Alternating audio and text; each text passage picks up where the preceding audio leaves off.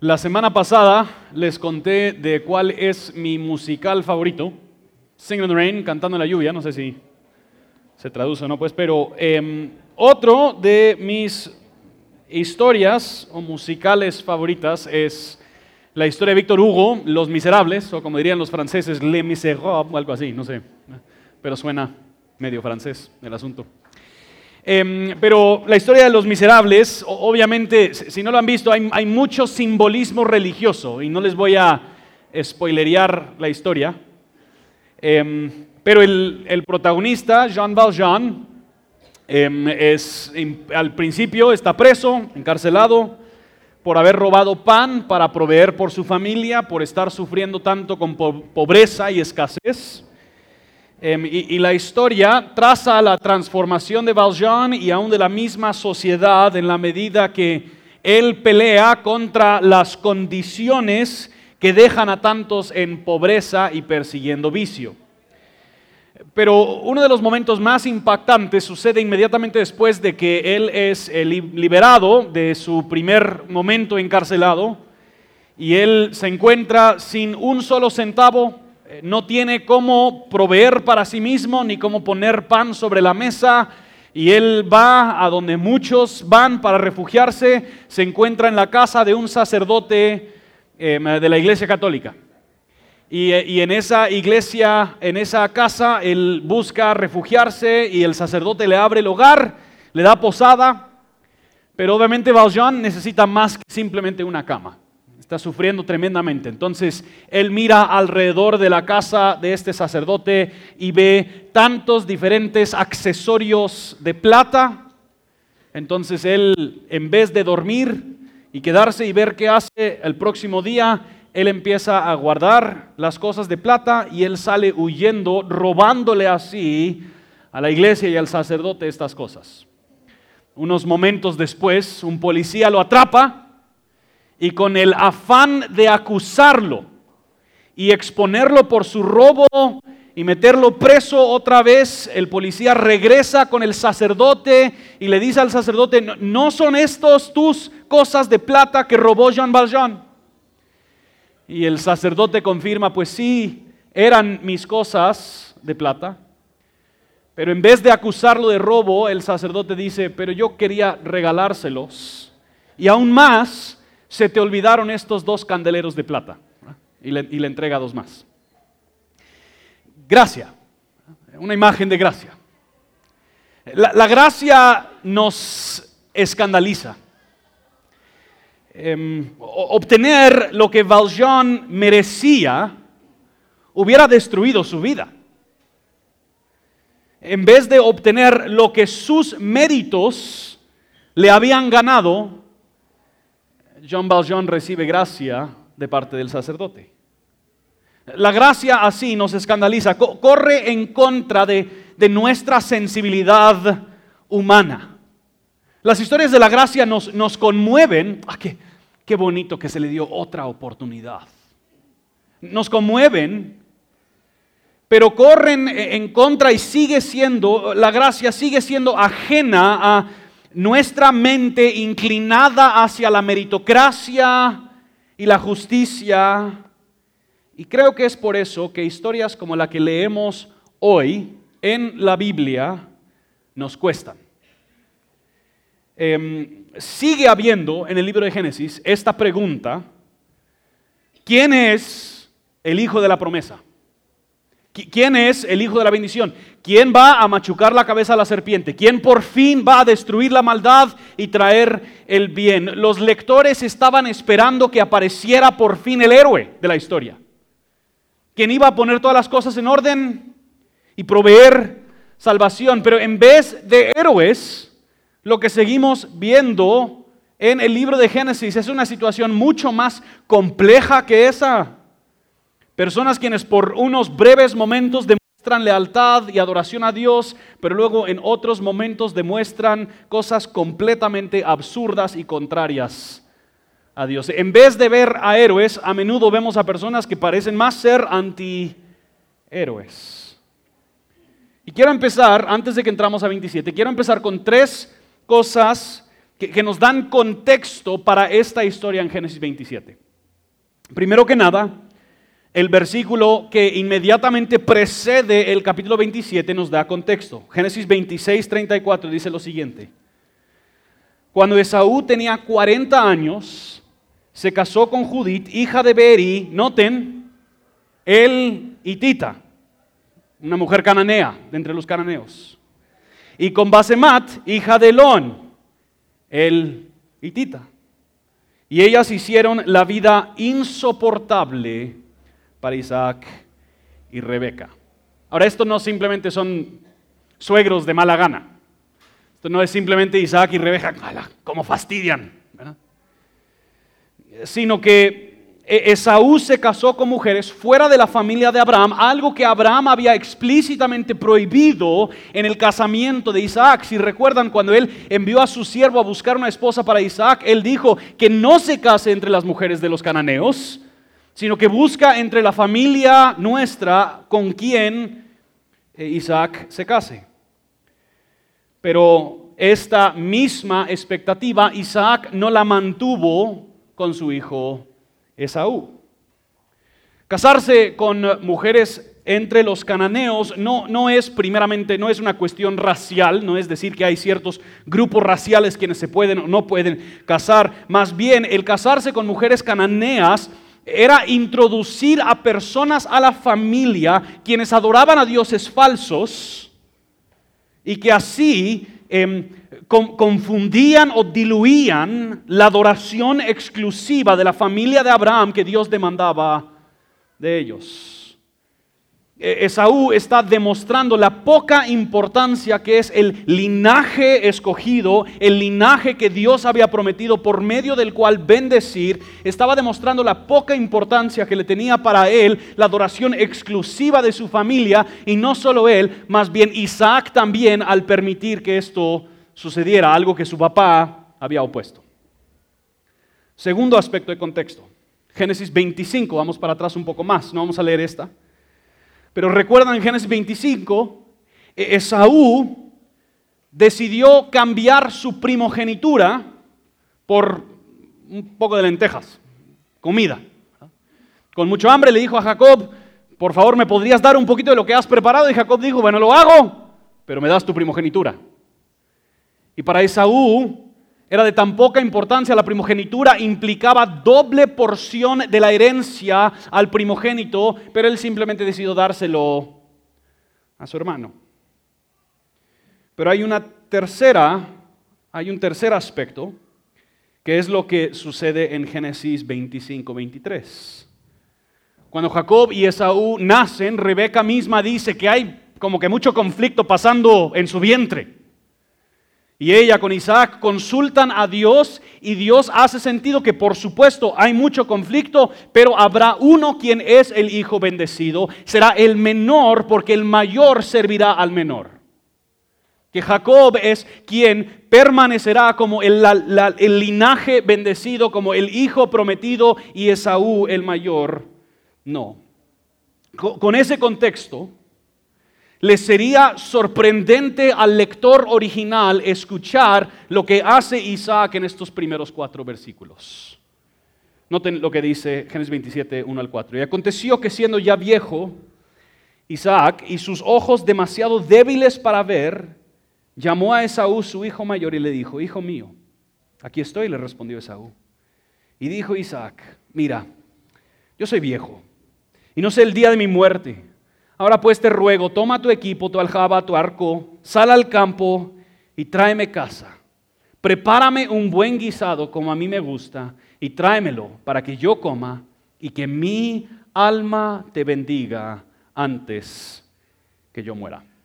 Isaac se está acercando a su muerte y nos dice que está debilitado él de sus ojos y no podía ver igual, lo cual importa para lo que sigue en la historia, ¿verdad? Eso es algo utilizado por Rebeca y Jacob al engañar a Isaac. Y a la vez quizás esta ceguera simboliza algo más que simplemente su situación y condición física. Quizás en sus últimos días Isaac se estaba cegando a las promesas de Dios y él estaba llevado por sus propias preferencias y sus propios deseos, interponiendo por encima de la voluntad de Dios su propia voluntad. Isaac llama a su hijo preferido, a su hijo que andaba en la naturaleza, el hijo machito, ¿verdad? El hijo que cazaba, que cocinaba. Isaac en, en sus últimos momentos de vida está queriendo un buen guisado preparado por su hijo y al obtenerlo entonces él va a darle a Esaú la bendición. Ahora, como hemos dicho, esto sería muy controversial considerando el contexto. Esaú ya ha vendido su primogenitura, entonces ya, ya no le corresponde la misma bendición que le correspondería antes. Pero no solo eso, Esaú ya ha demostrado su poco compromiso con los principios que regían la familia y regían el pacto. Esaú no, le interesaba realmente el linaje de la promesa y el linaje de la bendición. Pero no solo eso, Isaac ya había escuchado de parte de Dios quién debería ser el hijo bendecido. Pero Isaac descaradamente desobedece la profecía de Dios y él entonces decide bendecir a Esaú en vez de Isaac. Cegado por su amor por Esaú y por sus deseos placenteros de comer la comida preparada por Esaú, Isaac pasa todo esto por alto, decidiendo bendecir a Esaú en vez de Jacob. Vemos en este momento entonces a Isaac ignorar la profecía de Dios e intentar tomar en sus propias manos la transferencia de la bendición y así usurpar el lugar de Dios y subyugar a Dios a su propia voluntad. Después pasamos a Rebeca. Rebeca, tal vez atenta, lista, presta, está escuchando. Y nos dice, seguramente quizás en una tienda no hecha de concreto, ¿verdad? Cualquier cosa se escucha. Ella está escuchando. Y en su astucia y en su urgencia, ella toma control de la situación que Isaac en este momento había, se había equivocado. Ella iba a asegurar que el plan de Dios se logra. Ella no iba a permitir que se bendijera al hijo equivocado. Entonces noten lo que pasa en versículo 5. Y cuando Esaú fue al campo a cazar una pieza, para traer a casa, Rebeca dijo a su hijo Jacob, mira, oí a tu padre que hablaba con tu hermano Esaú diciéndole, tráeme casa y prepárame un buen guisado para que coma y te bendiga en presencia del Señor antes de mi muerte. Ahora pues, hijo mío, obedéceme en lo que te mando. Ve ahora al rebaño Tráeme de ahí dos de los mejores cabritos de las cabras y yo prepararé con ellos un buen guisado para tu padre como a él le gusta. Entonces se lo llevarás a tu padre que comerá para que te bendiga antes de su muerte. Rebeca es astuta. Ella es insistente. Mientras que Isaac demuestra su preferencia por Esaú, supongamos en el mejor del caso, motivada por la promesa de que Jacob sería el hijo bendecido, ella busca cómo procurar la bendición a su propia manera. Y muy insistente, hijo mío, obedéceme, hazme caso. Ella claramente quiere engañar a Isaac, aprovechándose de su discapacidad, y así manipularlo para que él le dé la bendición de manera inconsciente a Jacob en vez de a Esaú. Ahora, Isaac tal vez se daría cuenta de por otros caminos de que esto no es Jacob. Puedes traer un buen guisado, pero Jacob mismo dice, mira, yo, no me parezco a mi hermano, yo no vuelo como mi hermano. Entonces él le trae estas cosas a Rebeca. Dice en versículo 11, mi, hermano es hombre velludo y yo soy lampiño. Quizás mi padre me toque y entonces seré para él un engañador y traeré ah, sobre mí una maldición y no una bendición. Es interesante lo que dice Jacobo, cómo se expresa. Él, dice, si él se da cuenta, entonces seré un engañador. No, hombre, mi hijo. Ya al momento de entrarle sos un engañador. De que él se entere son otros 20 pesos. Pero el engaño ya inició. Él, no se niega en hacerlo, simplemente quiere asegurar que no hay manera que se descubra. Y Rebeca le dice que aun si se descubre, ella se va a poner en la brecha. Tan noble. Que, a mí me caiga esta maldición. Ella está tomando control. Ella va a asegurar por su propia fuerza, su propia astucia, su propio plan, que la promesa de Dios se realice en la vida de Jacob. E-, esto obviamente nos trae a la mente cómo respondió Sara quizás al expulsar a Ismael y Agar en un momento de celo maternal, desconfiando en la soberanía y la habilidad de Dios para llevar a cabo su plan, Rebeca toma las riendas de la vida de su hijo y forzosamente lo empuja a engañar y manipular a su padre para así obtener, ¿qué? La bendición de Dios. Ella prepara el guisado y nos dice el autor que luego ella lo viste en las vestiduras de su hermano mayor para que así él obtenga la bendición de su padre. Quizás, quizás, Rebeca cree en la voluntad de Dios, pero desconfía en la habilidad de Dios para llevarla a cabo. Como que Dios necesitara un empujoncito. Qué bueno que llegó Rebeca para echarle la mano a Dios. ¿No, no le interesa esperar el plan de Dios? Ella interpone su plan por encima del plan de Dios. Y de ahí pasamos, entra a la escena Jacob. Jacob hace, como buen hijito, exactamente lo que demanda hacer Rebeca. Sin jamás para detenerse para pensar qué es lo que Dios quiere que él haga. Ciegamente sigue el orden de su mamá. ¿Cuánta debilidad de voluntad hay en Jacob? cuánta entrega a sus pasiones carnales. Probablemente junto con su deseo por obtener la bendición hay también un gran temor a decepcionar a su mamá. Y Jacob entonces descaradamente le miente a su padre, pero no simplemente le miente a su padre. Noten cómo lo dice en versículo 20. Isaac dijo a su hijo, ¿cómo es que lo has encontrado tan pronto, hijo mío? ¿Qué dice? Porque el Señor tu Dios hizo que así me sucediera. Jacob miente en nombre de Dios. Cuando los seres humanos estamos sedientos por saciar nuestros deseos fuera de la voluntad de Dios, estaremos hasta dispuestos a negar el mero carácter de Dios, a, torcer y tergiversar lo que esto dice. Porque hay algo más que nos gobierna en ese momento. De ahí Isaac pide tocar sus brazos, probar la comida, oler las vestiduras. Esaú tal vez olía un poquito, pues, diferente, digamos, a Jacob. Convencido de la mentira entonces, Isaac bendice a Jacob diciendo, ciertamente el olor de mi hijo es como el aroma de un campo que el Señor ha bendecido. Dios te dé pues del rocío del cielo, de la riqueza de la tierra, abundancia de grano y de vino nuevo. Sírvante pueblos y póstrense ante ti naciones. Sé Señor de tus hermanos e inclínanse ante ti los hijos de tu madre. Malditos los que te maldigan y benditos los que te bendigan. Una bendición similar a las bendiciones y las promesas anteriores y vamos a ver Isaac hasta fortalecer esto al principio del capítulo 28.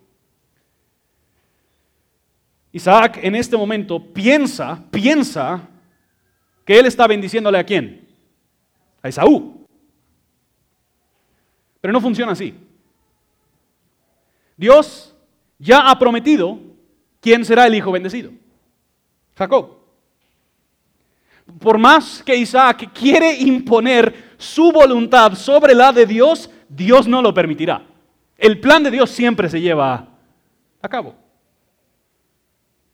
No, hay modo, no hay manera en asegurar de que no se cumple la voluntad de Dios o de que se cumpla nuestra voluntad.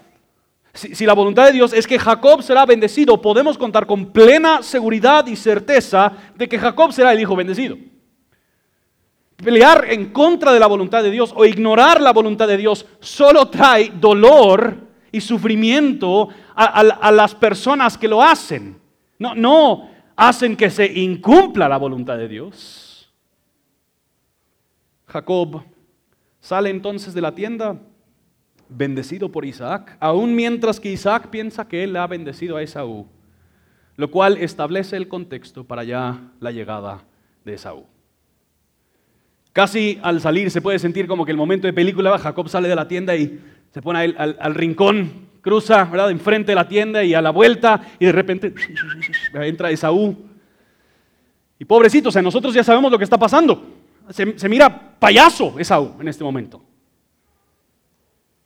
Isaac es confrontado con la realidad al, ingresar Esaú a la tienda y presentarle la comida. Isaac es enfrentado con la realidad de que él no ha bendecido a su hijo preferido, más bien él bendijo a su hijo menor. Que Esaú en ese momento es enfrentado con la realidad de que él ha perdido su primogenitura y también ahora la bendición de su padre. Esaú se desespera. Versículo 34 y 35, al oír Esaú las palabras de su padre, clamó con un grande y amargo clamor. Y dijo, dijo a su padre, bendíceme, bendíceme también a mi padre mío. Pero Isaac respondió, noten lo que dice, tu hermano vino con engaño y se ha llevado tu bendición.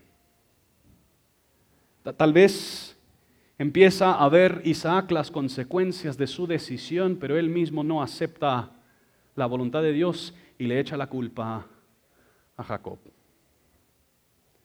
De ahí Isaac sí le da una bendición a Esaú, pero no, pues no es de las bendiciones así súper bonitas que escuchamos, como la de, la de Jacob. Esaú será relegado a una vida de nómada, de peregrino, muy parecido a Caín e Ismael, y termina con un poco de esperanza que al pasar el tiempo Esaú se podrá quitar el yugo de Jacob de por encima de su cuello. Quizás refiriéndose al futuro cuando Esaú y Jacob se reconcilian o quizás aún mucho más adelante cuando hay cierto conflicto entre los edomitas y los israelitas. Los edomitas siendo la familia de Esaú, los israelitas siendo la familia de Jacob. Independiente de lo que significa esa última parte de la promesa, Esaú sale con rencor, amargura, amenazando con muerte a su hermano. Y obviamente esto pues nos trae recuerdos de otro par de hermanos, de otros pares de hermanos, quienes entre sí han tenido conflicto, lo cual nos da el, contexto para ya la conclusión de la historia en principios de finales de 27 y principios de 28.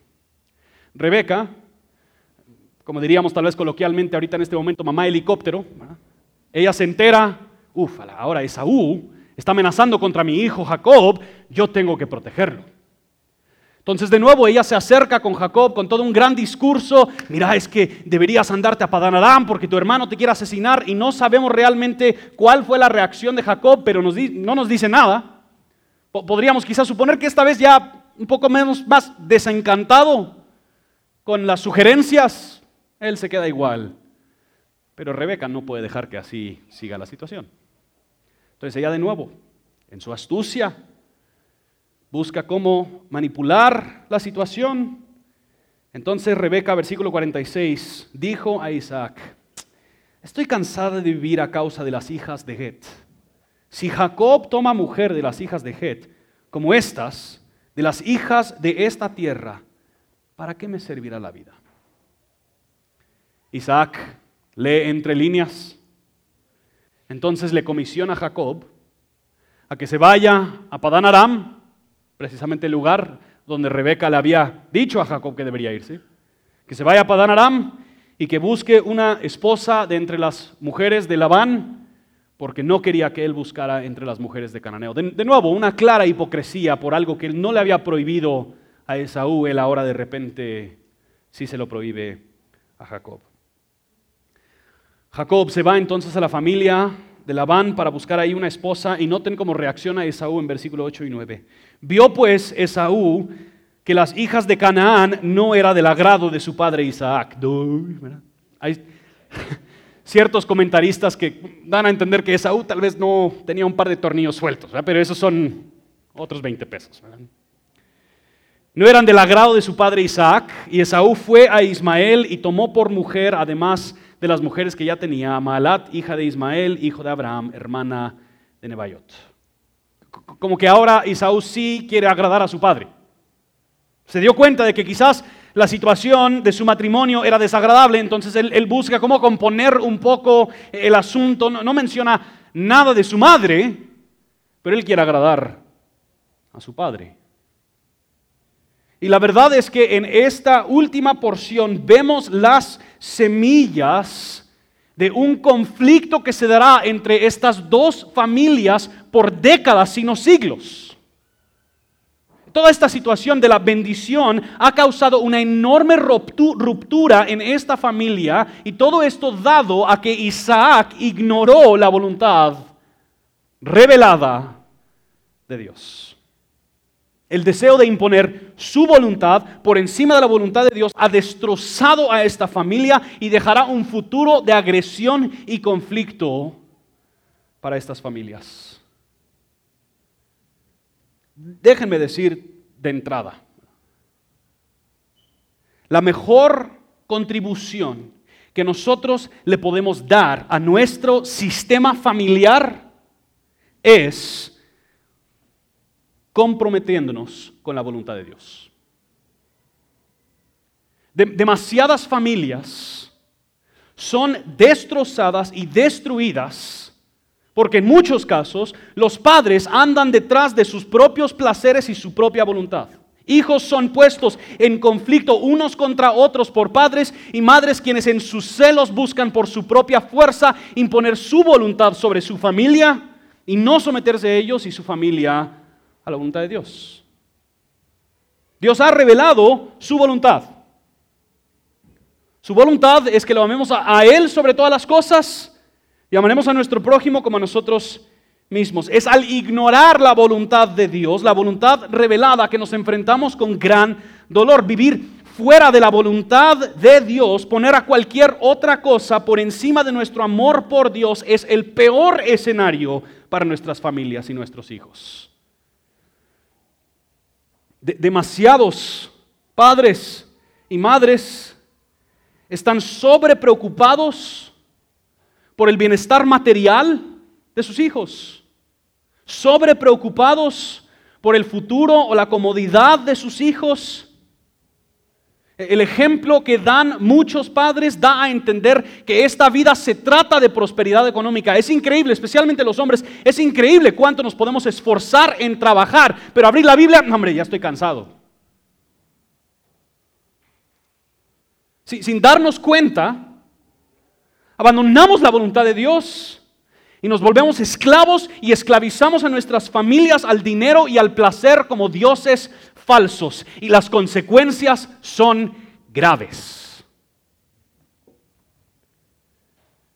Y, tal vez dirás, bueno, es que no, no tengo hijos o no estoy casado. Esto empieza hoy. Tú perteneces a un círculo, a un sistema en el cual tu incidencia contribuye al bienestar espiritual de, esa, de ese sistema. Y hay, hay, hay muchos quienes pasivamente están esperando quizás algún día cuando piensen que van a tener familia o algo así para empezar a verdaderamente comprometerse con la voluntad de Dios, solo para luego enfrentarse con demandas más complicadas de los que tenían antes. Y si tú no instruyes a tu familia acerca de la voluntad de Dios, el mundo los instruirá en todo lo contrario. Hay oposición a la voluntad de Dios. Esto no nos debería de sorprender. Jesús lo dijo. Hay oposición a la voluntad de Dios. Y hay personas que buscan convencer a jóvenes, niños, niñas, de que eso de Dios, esas ideas son arcaicas, son antiguas. Deberíamos ya evolucionar, iluminarnos más. ¿Puedes tú desconfiar de eso de Dios y esas cosas? Y puedes tú perseguir tus placeres. Pero ignorar la voluntad de Dios siempre trae graves consecuencias. Y la familia de Israel y la familia de Esaú lo sufrieron por siglos. Isaac ignora la voluntad de Dios. Rebeca busca imponer su voluntad por encima de la voluntad de Dios, a su manera. Jacob miente en nombre de Dios. Esaú responde con venganza sangrienta. La familia queda destrozada en hostilidad y en conflicto. Dios los bendiga, que tengan un feliz domingo. Ahí termina el pasaje. La, verdad es que en esta historia no hay héroes. No hay héroes. ¿Me vas a decir que esta es la familia bendecida? ¿Esta es la familia del, pacto? Hay desobediencia, avaricia, engaño, rencor, mentira, resentimiento. Por ahí hay, una manera de interpretar la Biblia que algunos dirían, mira, lo que deberíamos hacer con la Biblia es extraer moralejas, verdades morales, y de ahí usar a los personajes de la Biblia como buenos ejemplos de cómo nosotros deberíamos conducir nuestra vida para así obtener la bendición de Dios. Y, podemos demostrar esta, este causa y efecto de que ellos eran obedientes y Dios los bendijo. Así que si tú tan solo fueras obediente a Dios, Él también te bendecirá. Hay, hay un pequeño problema con interpretar la Biblia así. La Biblia. La Biblia.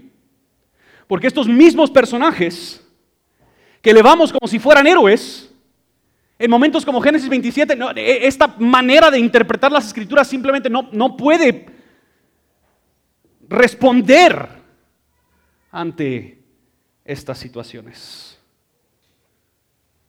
En algún momento, los que elevamos como héroes realmente son villanos, quienes se oponen al protagonista de la historia. el, héroe de esta historia realmente es Dios. Porque su voluntad prevalece. Sus promesas se cumplen.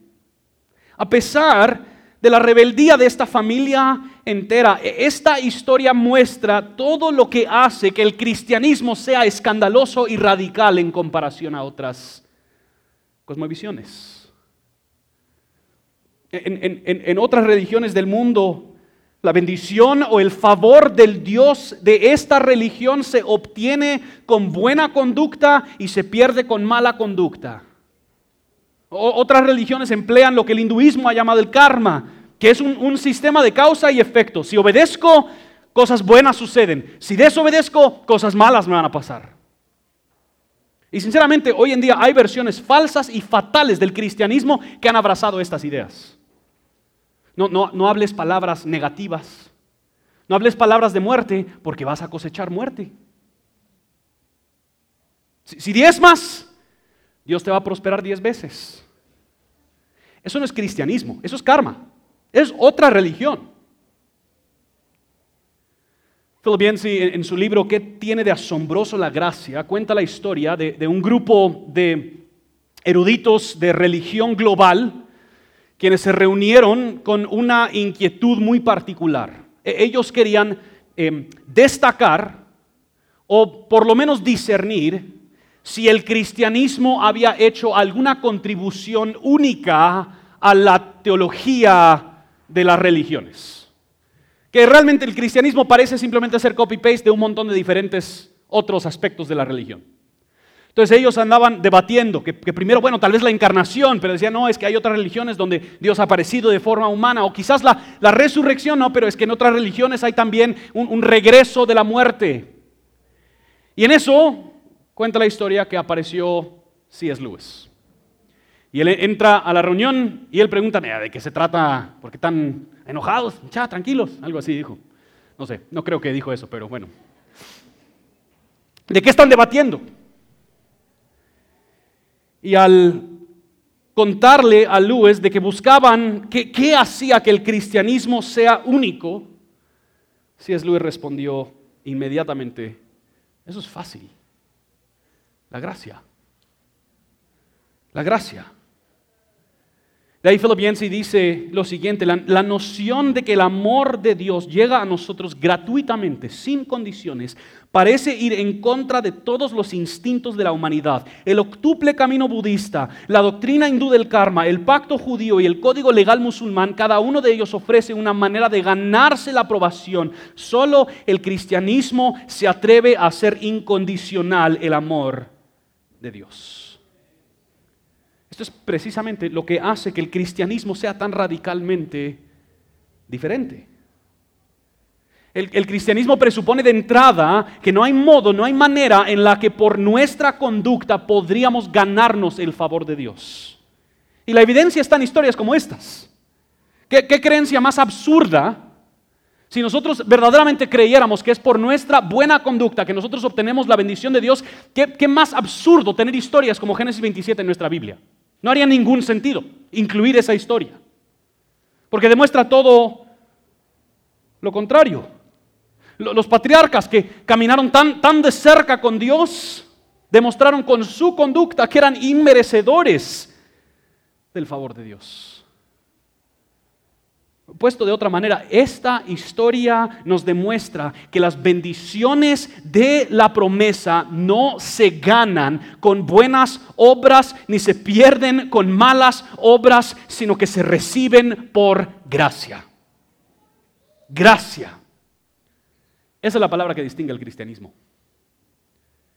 Y es la única palabra que explica historias como estas, historias como la mía.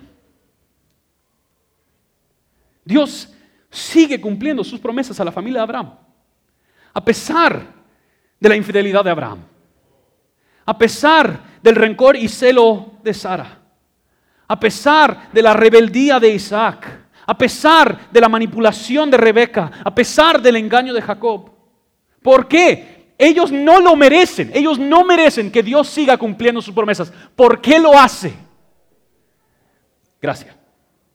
Por gracia. Pero hay una imagen más que quizás vale la pena mencionar. Y no sé si es la intención del autor o si esto es algo que los autores del Nuevo Testamento también hicieron a propósito. Varios comentaristas lo señalan. Si bien recuerdan, Esaú es el hijo escogido por Isaac, el padre, para obtener la bendición. Y Jacob recibe la bendición del hijo escogido entrando vestido como su hermano mayor. Matthew Henry dice lo siguiente. Si queremos obtener la bendición de nuestro Padre Celestial, debemos venir a recibirla con las vestiduras de nuestro hermano mayor, Jesucristo, revestidos de su justicia, quien es el primogénito entre muchos hermanos. Si me harían el favor allá atrás para bajarle un cacho el volumen de las, de las conversaciones, se lo agradecería. Gracias, regañados por el pastor. Hay un héroe de la historia humana. Hay un héroe de la historia humana.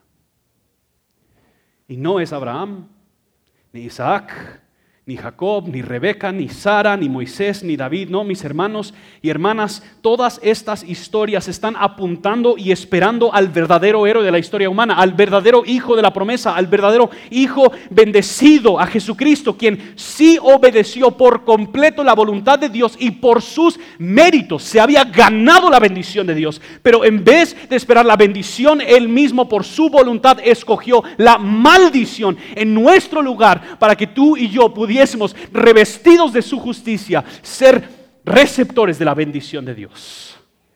Las escrituras son muy claras. Todo aquel que cree en Cristo, en vez de recibir condenación, lo que nuestros méritos merecen, recibimos la bendición por los méritos que Jesús ha vivido. Esto es gracia. La gracia de Dios no viene a los seres humanos de manera ambigua no es simplemente, ah, es que Dios buena onda. La gracia de Dios viene a los seres humanos en la persona y obra de Jesucristo. Herman Bavinck, el teólogo holandés, dice así, la gracia es su favor voluntario, desenfrenado e inmerecido hacia los pecadores culpables, concediéndoles justificación y vida en lugar de la pena de muerte que merecían. Gracia, gracia. Los músicos pueden pasar adelante, lo hemos dicho en muchas ocasiones antes. En, un montón de diferentes matices suelen haber más o menos dos grupos de personas. Hay, hay un grupo de personas que quizás toda la vida han pasado en la iglesia, Tal vez toda la vida han vivido vidas ordenadas, han siempre logrado esforzarse para salir adelante, han echado a andar sus talentos, sus recursos y parece que han tenido cierto éxito en la vida y fácilmente empiezan a convencerse que eso de gracia, por supuesto que lo, necesitan aquellos quienes no han tenido la vida que yo he tenido, pero yo, pues yo creo que sí lo logré por mis méritos. Y hay un engaño profundo y a la vez sutil en este estilo de pensar. Primero que nada, la santidad y la gloria de Dios es demasiada alta como que para tú con tus obras y tus méritos logres alcanzarla. Pero además de eso, tus obras están completamente manchadas por tu egocentrismo. El no querer depender de Jesús es rechazar la voluntad de Dios. Y el querer depender de tus propias obras y tus méritos es un acto de orgullo, de prepotencia. O sea, tiro sale por la culata. No funciona. La única manera de recibir el favor de Dios, la única manera en la que Dios ha decidido derramar su salvación es arrepintiéndonos por nuestro pecado y recibiendo gratuitamente la gracia de Dios, descansando de nuestras obras y aferrándonos a los méritos de Jesús. Pero hay quizás otro grupo de personas que no le es difícil creer que adentro de ellos hay quebrantamiento. Que las cosas simplemente no, no se han dado de una manera en la que Dios los mira con favor, al contrario, Quizás tú como yo te es demasiado obvio. No, no, no puede haber manera que un Dios tan amoroso, tan misericordioso realmente se percate de mí.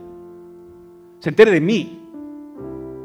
Si, Justin, si, si supieras las cosas que yo he hecho con mis manos, las cosas que yo he pensado en mi mente, lo que yo he visto con mis ojos, los actos desagradables que salen de mi corazón, no hay forma en la que Dios me ame. Y si el sistema fuese un sistema de karma, tienes toda la razón. Si el sistema dependiera de tus obras, tienes toda la razón. Pero las escrituras son muy claras. Lo que Dios ha logrado por su pueblo en Cristo Jesús es infinitas veces mayor que tu capacidad para pecar lo que Dios ha logrado en la persona y obra de Jesucristo supera infinitamente nuestra propia rebeldía. De tal manera que Pablo puede declarar con plena certeza, el que está en Cristo, ya no hay condenación. Entonces la, mensaje del, el mensaje del cristianismo no es compórtate, límpiate, purifícate. El, mensaje del cristianismo es así, tal, tal y como eres en medio de lo que podría quizás ser la podredumbre de tu alma, en Cristo, el Padre Celestial ha abierto sus brazos para recibirte con plena bendición eterna. Eso es el, mensaje central del cristianismo. el eje transversal en todas las escrituras. Y eso celebramos cuando tomamos la Santa Cena. Voy a pedir al equipo de servicio que pasen adelante para entregar los elementos. La, invitación, muy claramente, es cree en Jesús, cree en Cristo. Esta cena es para la familia de Dios. Quiere decir que los que participan de la Santa Cena hemos creído en este mensaje de Jesús. Nos consideramos cristianos. Pero también siempre queremos dar un tiempo para reflexionar, para que no tomamos de manera que despreciamos sino que afirmamos y reconocemos que el que ha confesado su pecado, Dios es fiel y justo para perdonar. Así que ahí en su lugar, tomen un breve momento para orar y ponerse a cuentas con Dios. Y en unos momentos tomaremos juntos los elementos de la Santa Cena.